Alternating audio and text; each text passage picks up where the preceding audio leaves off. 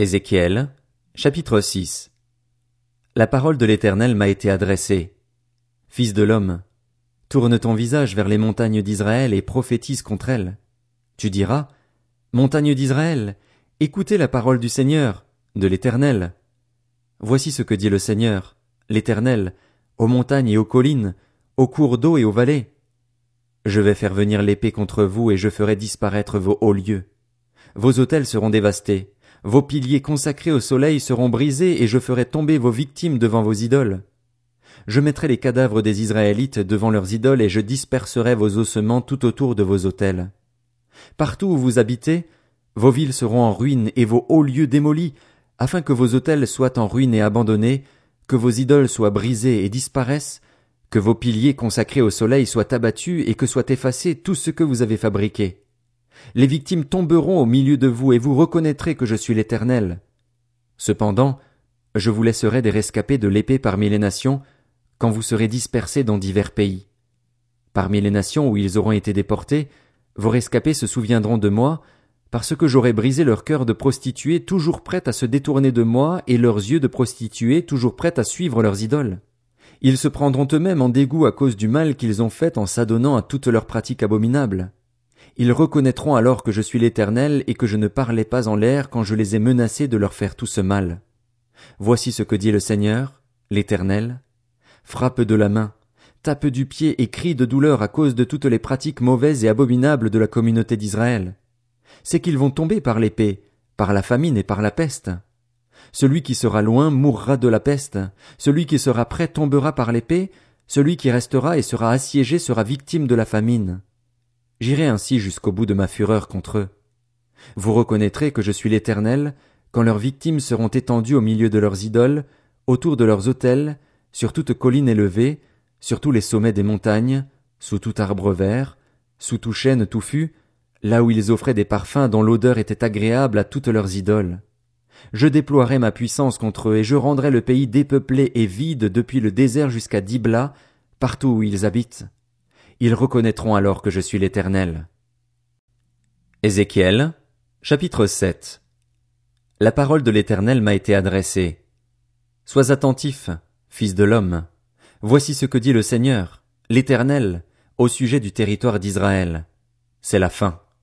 La fin vient sur les quatre extrémités du pays. Maintenant la fin vient sur toi. J'enverrai ma colère contre toi, je te jugerai conformément à ta conduite, je ferai retomber toutes tes pratiques abominables sur toi. Mon regard sera sans pitié pour toi, et je n'aurai aucune compassion. Au contraire, je ferai retomber ta conduite sur toi, et tes pratiques abominables se manifesteront au milieu de toi. Vous reconnaîtrez alors que je suis l'Éternel. Voici ce que dit le Seigneur, l'Éternel. C'est un malheur, un malheur unique. Le voici qui vient. La fin vient, la fin vient. Elle se réveille contre toi. La voici qui vient. Ton tour arrive, habitant du pays. Le moment vient, le jour approche. C'est la panique. Il n'y a plus de cris de joie dans les montagnes. Maintenant, très bientôt, je vais déverser ma fureur sur toi. Je vais aller jusqu'au bout de ma colère contre toi. Je te jugerai conformément à ta conduite. Je ferai retomber toutes tes pratiques abominables sur toi. Mon regard sera sans pitié et je n'aurai aucune compassion. Je ferai retomber ta conduite sur toi, et tes pratiques abominables se manifesteront au milieu de toi. Vous reconnaîtrez alors que je suis l'Éternel, celui qui frappe. Voici le jour, le voici qui vient. Ton tour arrive, le bâton a fleuri. L'arrogance s'est épanouie. La violence a grandi pour servir de bâton à la méchanceté. Il ne reste plus rien d'eux, de leur foule bruyante et de leur abondance. On ne trouve plus rien de valeur chez eux. Le moment vient, le jour approche. Que l'acheteur ne se réjouisse pas, que le vendeur ne se lamente pas, car ma colère ardente éclate contre toute leur foule bruyante. En effet, le vendeur ne récupérera pas ce qu'il a vendu, même s'il reste encore en vie, car la vision concernant toute cette foule bruyante ne sera pas révoquée. Chacun mène une vie marquée par les fautes. Ils ne retrouveront pas des forces. On sonne de la trompette. Tout est prêt. Mais personne n'ira au combat, car ma colère ardente éclate contre toute leur foule bruyante. L'épée est à l'extérieur, la peste et la famine à l'intérieur. Celui qui est au champ mourra par l'épée, et celui qui est dans la ville sera dévoré par la famine et par la peste. Leurs rescapés s'échapperont et se retrouveront, sur les montagnes, pareils aux colombes des vallées. Ils seront tous en train de gémir, chacun sur sa faute. Tous baisseront les bras, tous auront les genoux qui flanchent. Ils se couvriront de sacs et un tremblement s'emparera d'eux. La honte se lira sur tous les visages, et toutes les têtes seront rasées. Ils jetteront leur argent dans les rues et leur or sera un objet d'horreur. Leur argent et leur or seront incapables de les délivrer le jour de la fureur de l'Éternel. Ils ne pourront plus les rassasier ni remplir leurs intestins, car c'est ce qui les pousse à la faute. Ils ont fait de la beauté de leurs bijoux un sujet de fierté, et ils les ont utilisés pour fabriquer leurs abominables statues, leur monstruosité. Voilà pourquoi j'en fais pour eux un objet d'horreur. Je les donnerai en pillage à des étrangers, et comme butin aux méchants de la terre, afin qu'ils les profanent. Je me détournerai d'eux, et l'on profanera mon lieu secret. Des hommes violents y pénétreront et le profaneront. Prépare les chaînes, car le pays est rempli de meurtres, et la ville de violence. Je ferai venir les plus méchantes des nations, et elles prendront possession de leurs maisons. Je mettrai fin à l'orgueil des puissants, et leurs sanctuaires seront profanés. L'angoisse vient. Ils chercheront la paix, mais ils ne la trouveront pas. Il arrivera malheur sur malheur, une rumeur succédera à une autre rumeur.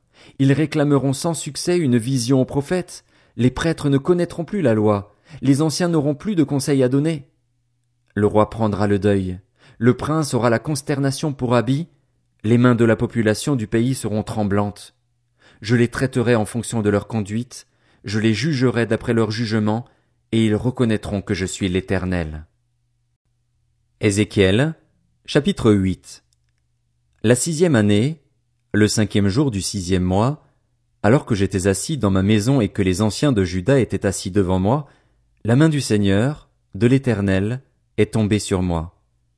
J'ai regardé et j'ai vu apparaître une forme qui avait l'aspect du feu.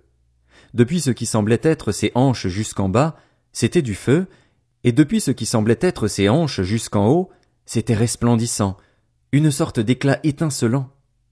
Il a tendu ce qui avait la forme d'une main et m'a attrapé par les cheveux.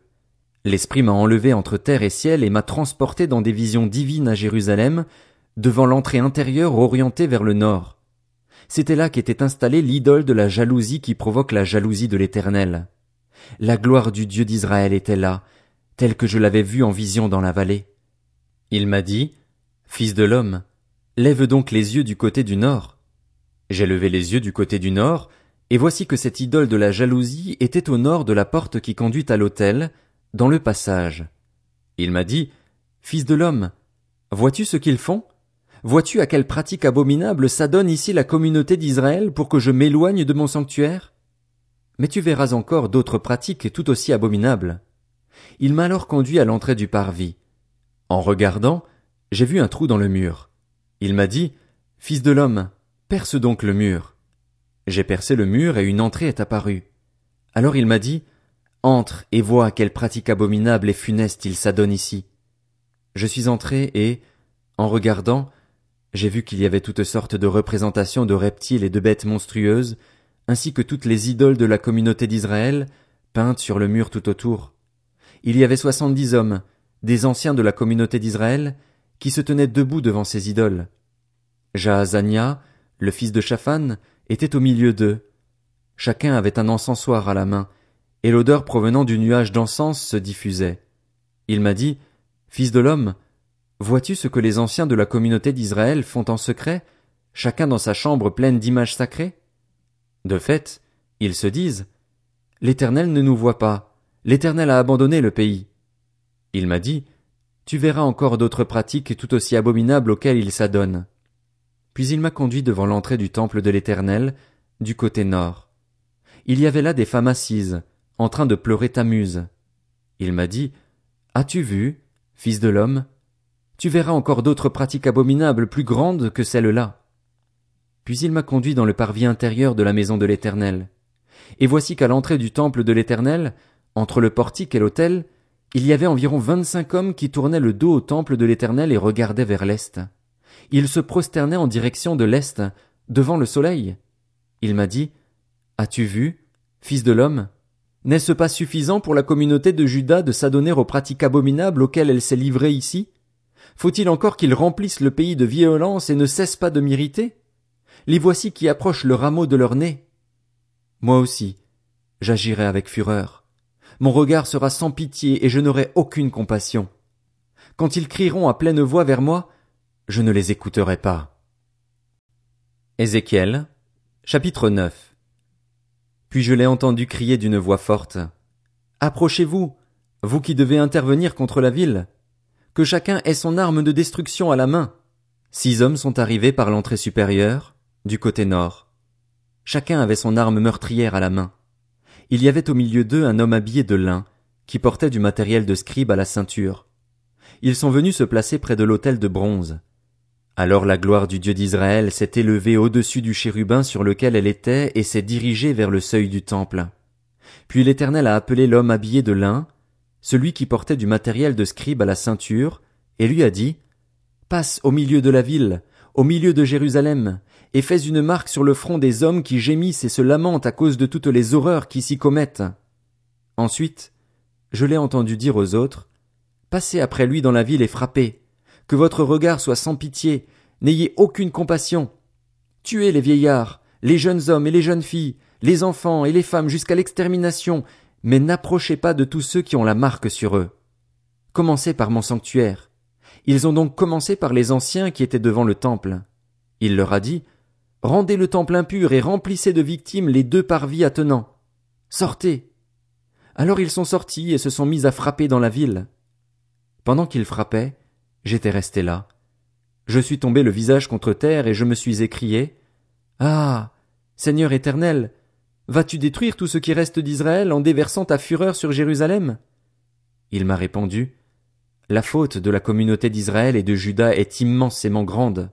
Le pays est rempli de meurtres, la ville est pleine de perversions, car ils disent L'Éternel a abandonné le pays, l'Éternel ne voit rien. Moi aussi, j'aurai un regard dépourvu de pitié, je n'aurai aucune compassion. Je ferai retomber leur conduite sur leur tête. Puis l'homme en habit de lin, celui qui portait du matériel de scribe à la ceinture, a fait son rapport en disant J'ai fait tout ce que tu m'as ordonné.